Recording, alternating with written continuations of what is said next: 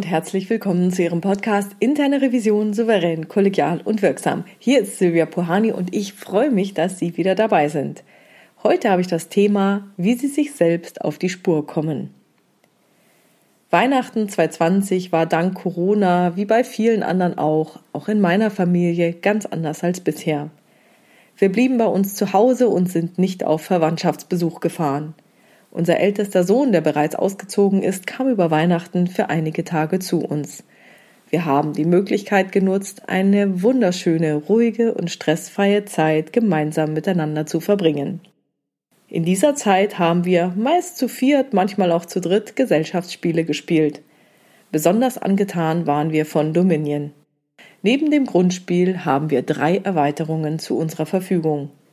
Und so wie in vielen anderen Familien auch, haben auch wir die Spielregeln etwas an unsere Bedürfnisse angepasst. Wir suchen nicht immer spezielle, spezifische Karten aus, sondern haben auch schon mal alle vier Kästen im Vorrat gehabt. Und damit das Spiel nicht so schnell vorbei ist, spielen wir grundsätzlich auch immer, bis alle Provinzen und Kolonien weg sind. Über die Feiertage und die Zeit zwischen den Jahren und Silvester haben wir mit Ausnahme der Geld- und Punktekarten echt einiges ausprobiert. Wir hatten die Variante, jeder von uns Vieren durfte sich seinen Lieblingskasten aussuchen und nur diesen für sich als Vorrat nutzen. Wir haben also Kasten gegen Kasten gespielt. Und dann haben wir einen Eindruck davon gewonnen, welcher Kasten tatsächlich am stärksten ist. Das wurde dann aber langweilig. Ich konnte teilweise bei jedem Zug vorhersagen, welche Strategie mein Mann und mein ältester Sohn umsetzen würden. Mein Mann versucht grundsätzlich immer schlank durch sein Deck zu kommen und viele Aktionskarten zu haben, die ihm nicht nur lange Aktionsketten ermöglichen, sondern auch gleichzeitig Geldwerte bringen. Er hat kaum Geldkarten in seinem Deck. Im Gegensatz dazu habe ich immer gerne Geldkarten im Spiel und eher ein dickeres Deck, das von den Gärten profitiert. Mein ältester Sohn hingegen greift die anderen Spieler sehr gerne an. Wenn er mitspielt, ist es immer gut, Karten zu haben, die vor Angriffen schützen. Und ich konnte diese Züge teilweise vorhersagen, weil jeder von uns sich seine eigene Lieblingsstrategie entwickelt hatte, um zu gewinnen. Ja, und das wurde dann eben irgendwann langweilig. Um es interessanter zu machen, haben wir begonnen, in einer Lotterie aus jedem Kasten zunächst fünf und später nur noch vier Karten für den Vorrat zu ziehen. Und das war deutlich spannender, denn diese Lotterie führte zu Aktionskarten, die wir in der Vergangenheit niemals genutzt und immer ignoriert hatten. Denn diese hatten unsere jeweilige Lieblingsstrategie nicht unterstützt und wurden daher von uns allen nicht weiter beachtet. Jetzt hatten wir auf einmal Kartenkombinationen im Vorrat, die uns unsere übliche Strategie nicht mehr erlaubte. Jeder von uns musste also die 20 oder 16 Karten des Vorrats für sich analysieren und sich dann eine individuelle Strategie zurechtlegen, die er im Spielverlauf umsetzen wollte. Folgende zwei Dinge waren für mich als Fazit da besonders interessant. Erstens, bei einigen der Karten, die wir bisher konsequent ignoriert hatten, stellten sich nun mangels alternativer Möglichkeiten im Ausprobieren heraus, dass diese Karten in bestimmten Situationen total genial waren. Wir hatten die total unterschätzt. Manche von denen möchte ich in Zukunft auch nicht mehr missen. Es haben sich sogar neue Lieblingskarten für mich entwickelt. Das hatten wir richtig, richtig deutlich unterschätzt. Und zwar wir alle. Das Zweite, was mir aufgefallen ist, ist, dass mein Mann, mein ältester Sohn und ich trotz allem Ausprobieren und Einlassen auf das Neue gerne in unsere alten Muster zurückgefallen sind. Eigentlich wusste jeder von uns, dass etwas nicht optimal war, aber ach ja, Sie wissen ja, wie es ist, dann hatten wir gerade bestimmte Karten auf der Hand und sind unserer Strategie nicht so ganz treu geblieben eine Lieblingskarte lockte, die in dem Zusammenhang aber überhaupt keinen Sinn gemacht hat, oder man wollte eine Karte, die der andere gut nutzen konnte, auch mal selber ausprobieren. Das führte dann oft dazu, dass wir in unsere bisherigen, ehemals erfolgreichen, jetzt aber erfolglosen Strategien zurückfielen. Unser vierter Mitspieler, den ich vorhin bei den Lieblingsstrategien nicht erwähnt hatte, hat uns regelmäßig abgezockt, und zwar mit Abstand. Da stellt sich natürlich die Frage, wie ihm das gelungen ist. Er hatte dieses Spiel niemals so exzessiv gespielt wie der Rest von uns. Ja, er hatte auch keine fixe Lieblingsstrategie. Er hat sich vollkommen auf die in der Lotterie gezogenen Karten des Vorrats eingelassen. Und er hat jedes Mal eine individuell auf dieses Kartenset zugeschnittene Strategie entwickelt. In manchen Fällen ist diese gescheitert. Das lag dann aber meistens daran, dass das Set optimal für eine unserer anderen drei Strategien war. Ansonsten hat er meistens gewonnen. Wie hat er das gemacht? Nun ja, er war zugegebenermaßen nicht so eingefahren wie wir. Aber er hat sich immer sehr individuell auf die Situation eingelassen und er hat seine Strategie super konsequent durchgezogen.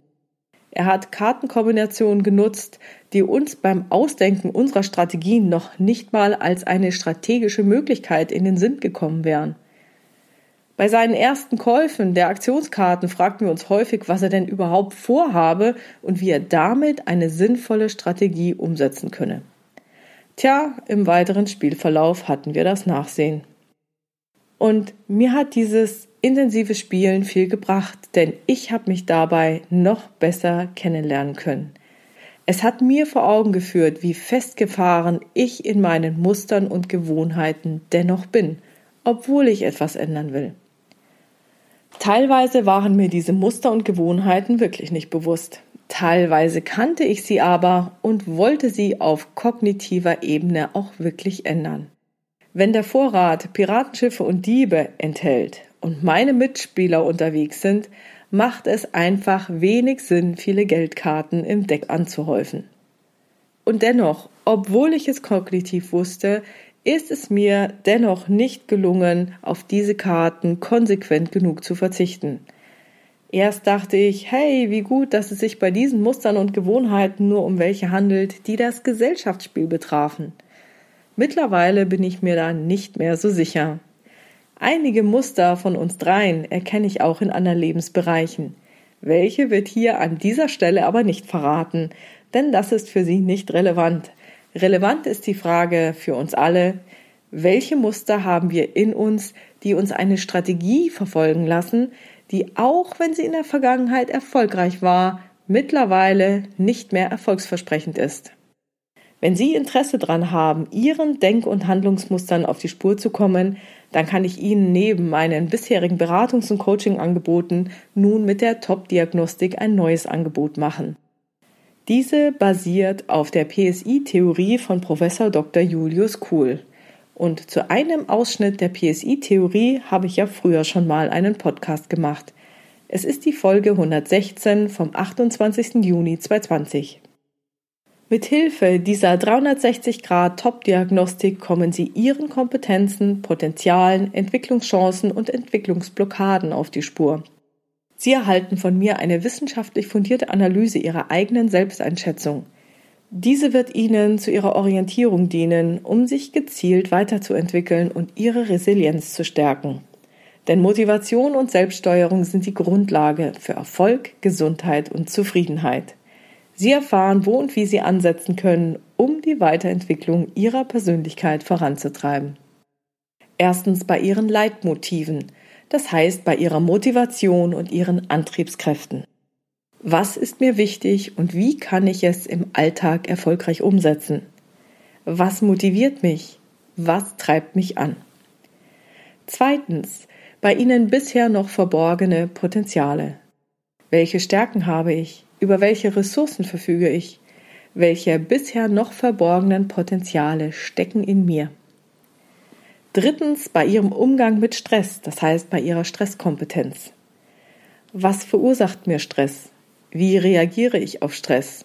Wie ausgeprägt sind meine Kompetenzen, um Stress zu bewältigen? Wie reagiere ich auf Misserfolg? Viertens bei ihrem Persönlichkeitsstil, das heißt bei ihren Vorlieben und Handlungsstrategien. Weshalb verhalte ich mich genau so und nicht anders? Weshalb komme ich immer wieder in ähnliche Situationen? Wie kompetent gelingt es mir, mich selbst zu steuern und meine Ziele umzusetzen? Was blockiert mich? Welche großen Entwicklungspotenziale habe ich? Diese Diagnostik lässt sich übrigens auch sehr sinnvoll bei der Personalauswahl in Unternehmen einsetzen. Selbstverständlich habe ich diese 360-Grad-Top-Diagnostik auch bei mir selbst ausprobiert und mir mein Ergebnis von einer erfahrenen Beraterin erläutern lassen. Und ich kann Ihnen sagen, dass auch für mich neben vielen Bekannten auch überraschende Elemente enthalten waren. Dadurch konnte ich vieles in meinem Leben noch besser verstehen und meine Weiterentwicklungspotenziale erkennen. Die Top-Diagnostik wird wie folgt durchgeführt. In einem persönlichen Vorgespräch beleuchten wir Ihr Anliegen und besprechen Ihre Veränderungswünsche. Anschließend erhalten Sie per Mail einen Link, mit dem Sie sich zu einem selbstgewählten Zeitpunkt online einloggen und den Test bearbeiten können. Sie beantworten entspannt einen umfassenden Fragenkatalog, für den Sie sich etwa zwei Stunden Zeit nehmen sollten. Sobald die Ergebnisse vorliegen, vereinbaren wir einen Termin für ein Auswertungsgespräch, um insbesondere auch auf Ihre individuellen Fragen eingehen zu können. Dann suchen wir auf Basis Ihrer Ressourcen nach effektiven und stabilen Wegen, um Ihre persönliche Entwicklung zu fördern und Ihr Potenzial erfolgreich umzusetzen. Wenn Sie Ihre Muster bereits kennen, dann werden Sie wahrscheinlich ähnliche Erfahrungen gemacht haben und auch weitermachen, wie ich beim Spielen. Unsere Muster und Gewohnheiten sind extrem kraftvoll und haben, ob wir wollen oder nicht, entsprechende Auswirkungen. Von Dr. Gunther Schmidt habe ich im Ohr, dass unser Unterbewusstes immer viel stärker und schneller ist als unser bewusstes Denken. Dies kognitiv zu verurteilen und es weghaben zu wollen, klappt leider nicht. Das habe ich auch beim Spielen gemerkt. Da wollte ich meine Muster auch kognitiv unterbrechen. Ich hätte wissen müssen, dass eine Veränderung nur durch eine Kooperation zwischen bewusstem und unbewusstem Denken möglich wird. Das jetzt genauer auszuführen, würde diesen Podcast sprengen. Aus diesem Grund verweise ich hier gerne auf die Episode Nummer 57 vom 19. Mai 2019 und das Interview mit Dr. Gunther Schmidt, das ich da geführt habe. Und auch bei solchen Themen unterstütze ich Sie bei Bedarf gerne. Ich wünsche Ihnen jetzt viel Freude beim Erforschen Ihrer Muster und viel Erfolg bei Ihren Kooperationsvorhaben. Das war's schon wieder für heute mit dem Thema, wie Sie sich selbst auf die Spur kommen. Ich freue mich über Ihre Ideen, Gedanken und Kommentare in der Xing- oder LinkedIn-Gruppe Interne Revision souverän, kollegial und wirksam unter dem Post zu diesem Podcast. Wenn Sie eine Frage haben, die Sie in dem Podcast gerne beantwortet hätten, dann schreiben Sie mir diese bitte per Mail an info@puhani.com oder Sie nutzen eines der Kontaktformulare auf meiner Webpage www.puhani.com. Wie Sie wissen, habe ich dort nicht nur eine offene, sondern auch eine anonyme Variante für Sie vorbereitet. Und die Fragen greife ich dann gerne in weiteren Episoden auf. Vielen Dank für Ihre tollen Rückmeldungen. Wenn es Ihnen gefallen hat, Teilen Sie diesen Podcast gerne unter anderen Revisionskollegen und vielen, vielen Dank für Ihre Rückmeldungen und tollen Bewertungen. Bleiben Sie dran und hören Sie gerne wieder rein in Ihren Podcast Interne Revision souverän, kollegial und wirksam. Mein Name ist Silvia Puhani und ich wünsche Ihnen erfolgreiche Prüfungsprozesse.